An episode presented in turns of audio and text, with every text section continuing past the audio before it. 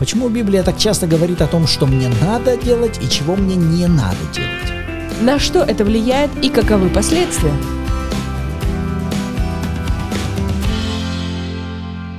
Доброе утро, добрый день или добрый вечер всем любящим Бога и Его Слово. Надо же, мы уже добрались с вами к восьмому выпуску серии «Водительство Божье». И если вы с нами уже восьмой выпуск в этой теме, аплодируем вам стоя, вы молодцы. Это говорит о том, что вам есть до этого дела, и вы желаете расти в этом на практике. Поэтому добро пожаловать, друзья. Берите свои блокноты, Библии, ручки, и мы с вами начинаем.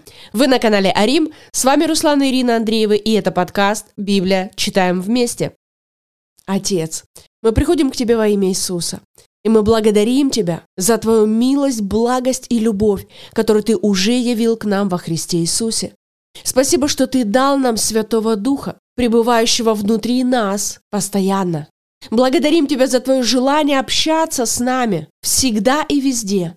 И мы благодарим Тебя, Отец, что прямо сейчас Ты будешь наставлять нас в истине Твоего Слова. Мы принимаем в радости и с благодарением во имя Иисуса. Аминь. Аминь. Итак, то, к чему мы с вами пришли в последнем выпуске, касалось того, насколько важно то, над чем мы с вами думаем. Да, то, над чем мы с вами ведем свои размышления, это крайне важно, потому что от этого будет зависеть и то, для чьего влияния мы будем открыты. И я верю, что вы утвердили для себя, что мы с вами находимся под постоянным влиянием из двух царств. Как со стороны Царства Божьего в наш адрес звучат послания. С какой целью? Задать направление. Точно так же и со стороны царства демонов и бесов в наш адрес звучат послания с целью задать нам направление в согласии с волей дьявола. А его планы, они всегда направлены на то, чтобы украсть, убить и погубить. Это мы с вами рассматривали уже с разных сторон. Поэтому то, на что я позволяю себе смотреть, что позволяю себе слушать, над чем я позволяю себе вести размышления, той стороны впоследствии будут приходить ко мне и дальнейшие послания, или вернее, я буду максимально восприимчивым к посланиям, звучащим с той стороны. И первое место, к которому мы сегодня обратимся, Псалом 1. Прочтем первые три стиха. «Блажен муж, который не ходит на совет нечестивых, и не стоит на пути грешных, и не сидит в собрании развратителей. Но в законе Господа воля его, и о законе его размышляет он день и ночь. И будет он, как дерево, посаженное при потоках вод, которое приносит плод свой во время свое, и лист которого не вянет. И во всем, что он не делает, успеет. Обратите внимание, что псалмопевец в двух стихах описывает человека, который чего-то не делает, куда-то не ходит и где-то не сидит. И с другой стороны, он описывает то, в чем он больше всего пребывает и о чем больше всего ведет размышлений. И он называет этого человека блаженным, счастливым. Если одним словом возьмите, переведите это слово «счастливый человек». Но обратите внимание в первом стихе на перечень следующих пунктов. Он не ходит на совет нечестивых. Он не стоит на пути грешных, он не сидит в собрании развратителей. Помните, о чем мы с вами прежде говорили? Вопрос того, над чем я позволяю себе думать, что позволяю себе смотреть, что позволяю слушать, это обязательно будет открывать меня для принятия посланий с той стороны, для которой я себя открываю. А здесь мы видим, что этот человек не позволяет, он ограничил себя. От чего? От того, чтобы идти на совет нечестивых. Скажите, а что тут плохого пойти на совет нечестивых? Это же не означает, что ты стал нечестивым. Ты просто посидишь в совете нечестивых. Ты просто послушаешь в собрании развратителей. Это же не значит, что ты с этим прям таки и согласился, и взял потом и пошел. Но помните наш пример с Петром. Иисус указывает на его проблему. Ты начал думать не о том, что Божье, а о том, что человеческое. И это предшествовало тому, что затем дьяволу удалось пронести к тебе свою мысль, с которой ты потом легко, даже того не осознавая, пришел в согласие и стал исполнителем его воли. То есть вот здесь, друзья, мы можем с вами увидеть причинно-следственную связь. Я думаю, мы все понимаем, в чем ее суть. Вначале что-то является причиной, остальное – следствие. И когда нас не устраивает следствие, то разбираться нужно номер один с причиной. Как раз это мы можем здесь с вами увидеть, друзья. Когда речь идет о счастливом человеке, блажен муж. Это следствие. Что этому предшествовало? Он не ходит на совет нечестивых, он не стоит на пути грешных и не сидит в собрании развратителей. Но в законе Господа воля его, и о законе его размышляет он день и ночь. То есть человек не может ходить на совет нечестивых, заглядывать, как говорится, на пути грешных, иногда посещать собрания развратителей и при этом быть этим блаженным мужем. Это несовместимые понятия. И это также не будет совместимо, если он ходит на совет, сидит в собрании, и потом ему будет хотеться погружаться в размышления о законе Господа день. Ему и хотеться этого не будет желание того, чтобы погружаться в Слово Божье, размышлять о... Какой? У него не останется ничего. Почему? Да потому что все его мысли, все его воображение, все его интеллектуальные процессы внутри вращаются вокруг тех идей, картинок, которые он прежде подхватывал на совете нечестивых, в собрании развратителей на пути грешных. И кто-то может сейчас спросить, извините, а как это связано с темой водительства Бога? А это напрямую связано с темой водительства Бога, потому что даже глядя в этот первый псалом, вы можете видеть уже известную вам волю Божью. Это Божий совет. Не ходи на совет нечестивых, не стой на пути грешных, не сиди в собрании развратителей это тебе будет мешать, это будет претендовать на то, чтобы брать фокус твоего внимания и погружать тебя в размышление не о том, что Божье, а о том, что человеческое. И кто-то скажет, да я не хожу ни на какой совет нечестивых в собрании развратителей на пути грешных. Я обычный себе человек, живу себе обычной жизнью. Но послушайте, сегодня модель того, как можно сходить на совет нечестивых, постоять на пути грешных и посидеть в собрании развратителей, сегодня этот ассортимент настолько расширился, настолько стал доступным, что вам особо не нужно никуда садиться и куда-то уезжать далеко. Все, что вам нужно, вам нужно включить свой гаджет. Вам нужно открыть свой телефон.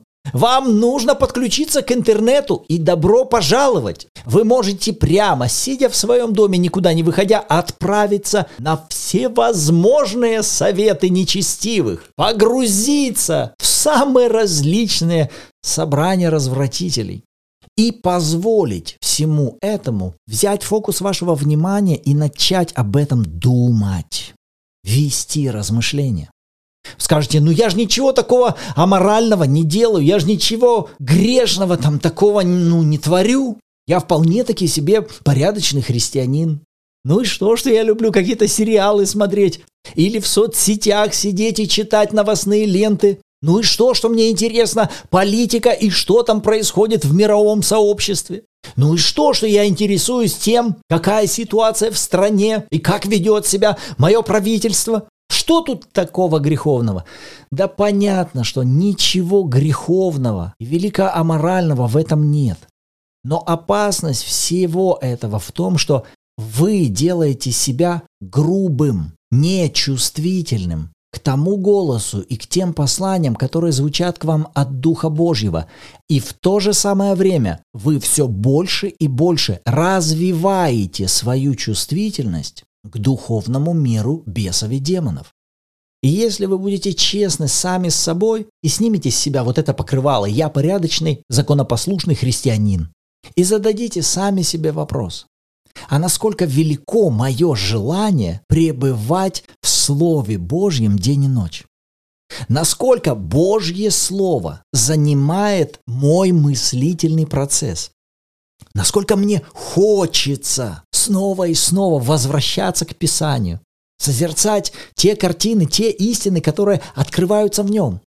Потому что здесь второй-то стих описывает следующее. В законе Господа Его воля То есть все желания этого человека, они направлены туда. Ему хочется этого. О Божьем Слове ему хочется размышлять день и ночь. Но если вы обнаруживаете себя в состоянии, что мне приходится заставлять себя Библию читать, я понимаю, что мне надо молиться, я заставляю себя молиться. Мне сложно как-то там обнаружить великое желание, великие побуждения молиться. Послушайте, все это как раз является причинно-следствием. Чего? Того, над чем вы прежде любите вести свои размышления. И то, над чем вы любите вести свои размышления, скорее всего, 99,9 не есть то, что Божье, а то, что человеческое. И вот тут, друзья, важно уточнить, мы не против интернета, соцсетей, сериалов, новостей и так далее. Вопрос весь в том, насколько мы позволяем этой информации заглушать наш аппетит по Богу. Насколько все это или что-либо из этого частично занимает то время, которое мы планировали провести с Иисусом. Насколько информация из этого мира вызывает внутри нас больше интерес, чем к Слову Божьему. То есть проблема информации из этого мира становится тогда, когда она начинает поглощать то Слово Божье, которое есть внутри нас, поглощать то время, которое мы планировали провести с Иисусом, поглощать тот интерес, который, по идее, нам важно направить было к Слову Божьему. Вот в этом проблема. Следующий псалом, к которому мы перейдем, сотый псалом, прочтем со второго по седьмой стихи. Здесь Давид пишет песню о своем опыте и о том, каким образом он готовить себя для встречи с Господом. Давид пишет, «Буду размышлять о пути непорочном, когда ты придешь ко мне. Буду ходить в непорочности моего сердца посреди дома моего. Не положу перед очами моими вещи непотребной. Дело преступное я ненавижу. Не прилепится оно ко мне. Сердце развращенное будет удалено от меня. Злого я не буду знать. Тайно клевещущего на ближнего своего изгоню. Гордого очами надменного сердцем не потерплю. Глаза мои на верных земли, чтобы они пребывали при мне. Кто ходит путем непорочности, тот будет служить мне. Не будет жить в доме моем, поступающий коварно, говорящий ложь не останется пред глазами моими. Давид, как никто в то время, умел взаимодействовать с Духом Господа.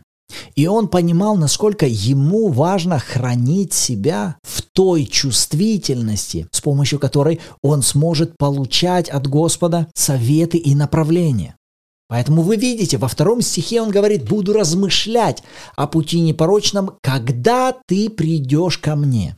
То есть Давид ищет встречи с Господом. Я хочу с тобой встретиться. Но затем он перечисляет, вот что я также делаю. Посреди моего дома я буду защищать мое сердце в состоянии непорочности. И он говорит, да, вот что будет в моем доме. Я не положу пред очами моими вещи непотребные. Что это значит? Это не просто вилка не на том месте лежит. Или вазу не туда поставили. Нет, это вещь, которая может брать фокус моего внимания и уводить меня в какие-то размышления. Не о том, что Божье, а о том, что человеческое. Он говорит, я удалю от своих глаз то, что будет меня отвлекать. Все, что в моем доме может приводить меня к разврату, сердце развращенное, да будет удалено от меня. Все, что может напоминать мне о каком-либо преступлении, я это отношу в категорию «я ненавижу», я уберу это. Если кто-то в моем доме тайно клевещет на ближнего своего, я уберу его, я не буду позволять себе это слушать. Если кто-то гордый и надменный сейчас звучит рядом со мной, я удалю этого человека и его голос от себя. Я буду окружать себя верными земли, чтобы они пребывали при мне. Седьмой стих «Не будет в доме моем поступающий коварно, говорящий ложь, не останется пред глазами моими». Вы понимаете, что сейчас описывает Давид? Давид как раз описывает то, о чем мы с вами говорим. Он понимает, насколько важно ему позаботиться о том, чтобы его помышления постоянно оставались в чистоте, и ничто не уводило фокус его внимания куда-то в сторону. А все зачем? Все ради чего? Да для того, чтобы затем я легко мог принимать от Господа советы и водительство. Понимаете, вот ради чего Давид говорит, я ограничиваю себя в чем-то, я удаляю от себя кого-то. Не потому, что это прихоти какие-то или какие-то требования на меня Бог возложил, я тут от страха начинаю себя в какой-то аскетизм заводить. Да не от страха я это делаю. Для меня связь важна, для меня его водительство важно. Вот поэтому я ставлю определенные ограничения. Да потому что я хочу быть всегда открытым, чтобы улавливать его послание и принимать его направление, и следовать за его водительством. Если же я скажу, а я свободен, все мне позволительно, какая разница, что я смотрю, куда я хожу, что я слушаю, над чем размышляю, это опасное состояние. Павел в послании к Коринфянам 15 главе сказал, не обманывайтесь. Худые сообщества развращают добрые нравы. Это такая же закономерность. Даже если прежде у вас были замечательные, добрые нравы, если вы отправите себя в худые сообщества, вы неизбежно будете открывать себя для размышлений над тем, о чем говорят в этих сообществах, соединением себя с этими посланиями и открытием себя для водительства того духа, который стоит за этими худыми сообществами. Если вы это понимаете, тогда вы совершенно по-другому увидите тот призыв, который Бог делает к Иисусу Навину. В первой главе, в 8 и 9 стихе. Перед Иисусом Навином сейчас стоит серьезнейший вопрос. Ему нужно вести целый народ в землю, в которой живут другие народы. Живут уже долгое время, они там обустроились, они уже там закрепились, у них там уже города обустроены, защищенные крепости. А ему сейчас нужно будет вести свой народ в военных действиях для того, чтобы завоевать обещанную Богом землю. И для Бога сейчас крайне важно, чтобы этот человек, лидер, стоящий во главе страны, был максимально открыт для водительства от Бога, для близкого взаимодействия с Богом, чтобы этот человек, как никто другой, мог слышать Бога ясно, быть чутким к его посланиям как можно быстрее. Вот почему Бог, обращаясь к Иисусу Навину, говорит следующее. «Да не отходит сия книга закона от уст твоих, но поучайся в ней день и ночь, дабы в точности исполнять все, что в ней написано. Тогда ты будешь успешен в путях твоих и будешь поступать благоразумно. Какой призыв Бога звучит к нему в этих словах? Да не отходит мое слово от уст твоих. Читай эту книгу день и ночь. Думай об этом. Говори это. Снова рассматривай это. Снова думай об этом. Снова говори это. Как часто? День и ночь, день и ночь. Читай, как в точности исполнять то, что я говорю в ней исполнять. Думай об этом, рассматривай это, снова читай это, думай об этом, рассматривай это, читай об этом, говори это, не переставая. И кажется, ну зачем это все? Ему что, заняться нечем? Он руководитель страны, у него дел не в проворот. У него одно заседание за другим. У него должны будут быть встречи с главнокомандующими, с министрами, с главами поколений. Ему нужно будет решать какие-то судебные вопросы и тяжбы среди народа. У него с утра до вечера должно быть там такое расписание. Какое там постоянное чтение? Но послушайте, как раз к этому-то Бог и призывает его. Идея вот этого призыва не в том, чем занять Иисуса Навина чем загрузить Иисуса Навина, чтобы ему скучно не было. Дай-ка я его загружу, чтобы он книгу закона читал с утра до вечера. Да нет, здесь Бог как раз дает Иисусу Навину инструкцию, как тебе хранить себя в максимальной чувствительности, чтобы твоя спутниковая тарелка постоянно была настроена на мою волну. А все остальные волны, все остальные мнения и идеи, они пролетали мимо тебя, ты не был к ним восприимчив. Что тебе для этого нужно? Пребывай в моем слове, размышляй над моим словом. И вы скажете, ну это какие-то обычные вещи мы сейчас говорим, читать Библию. Не дружи с плохими, дружи с хорошими. Не смотри плохое, смотри на хорошее. Ну какие-то такие банальные вещи говорите. В то время, когда такая серьезная тема водительства Божьего. Ну послушайте, вы никогда не перейдете на серьезный уровень Божьего водительства, если даже на этом минимальном уровне послушания вы не утвердитесь. Если вам сложно перестать ходить на совет нечестивых, если для вас все еще ценно досмотреть 80-ю серию сериала и не пропустить, что же будет с Хуаном Карлосом и с Марией. И это для вас более ценно, чем пребывать в его слове день и ночь. То о каком серьезном водительстве мы с вами будем говорить? Все, что там будет у Господа получаться, это режим спасать вас на краю обрывов. Но если вы на самом деле хотите возрастать, в теме водительства Божьего вам не обойтись без того, чтобы развивать определенный образ жизни, в котором вы добровольно решите себя в чем-то ограничить и чему-то будете говорить «нет». Каким-то общением вы будете говорить «нет». Каким-то источникам, которые прежде захватывали весь фокус вашего внимания, вам придется говорить «нет». Но все для чего?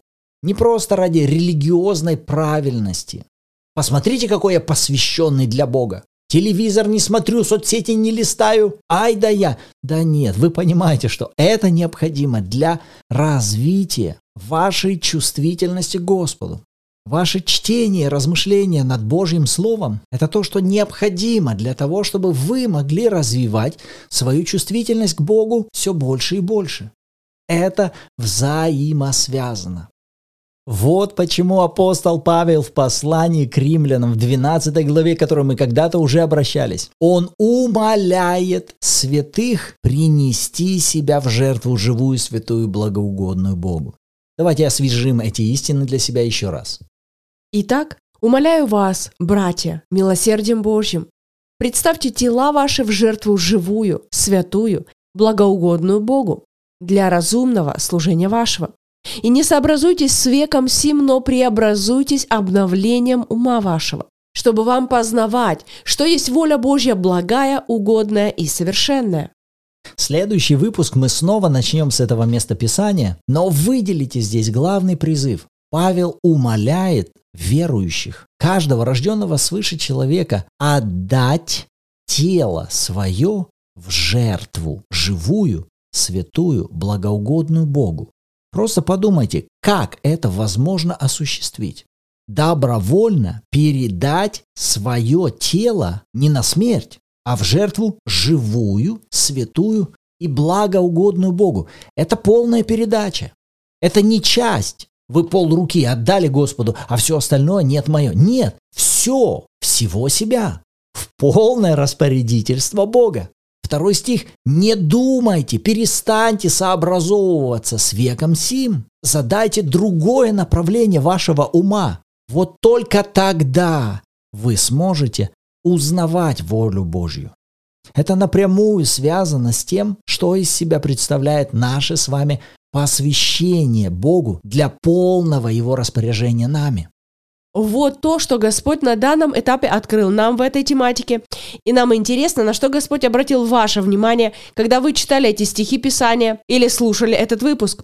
Пишите вашу обратную связь в комментариях и также добро пожаловать в чат Bible в Телеграме, где каждую субботу мы проводим онлайн-эфиры в аудиоформате. И вы сможете послушать откровения других участников, при желании поделиться своими и вместе с нами снова изучать Слово Божье. Поэтому всем желающим добро пожаловать! А сейчас пришло время провозгласить истину Божью о себе вслух. Давайте вместе со мной скажем. Отец, я благодарю Тебя, что я счастливый человек, потому что я не хожу на совет нечестивых, я не стою на пути грешных, и я не сижу в собрании развратителей. Но в законе Господа, в Слове Божьем моя воля. И о Твоем Слове, Бог, я размышляю день и ночь, мне нравится размышлять над Твоим Словом, и я делаю это в радости и в удовольствии во имя Иисуса. Аминь. Аминь. А на этом нам пора заканчивать. Рады были быть сегодня с вами. В следующем выпуске снова услышимся. Всем благословений.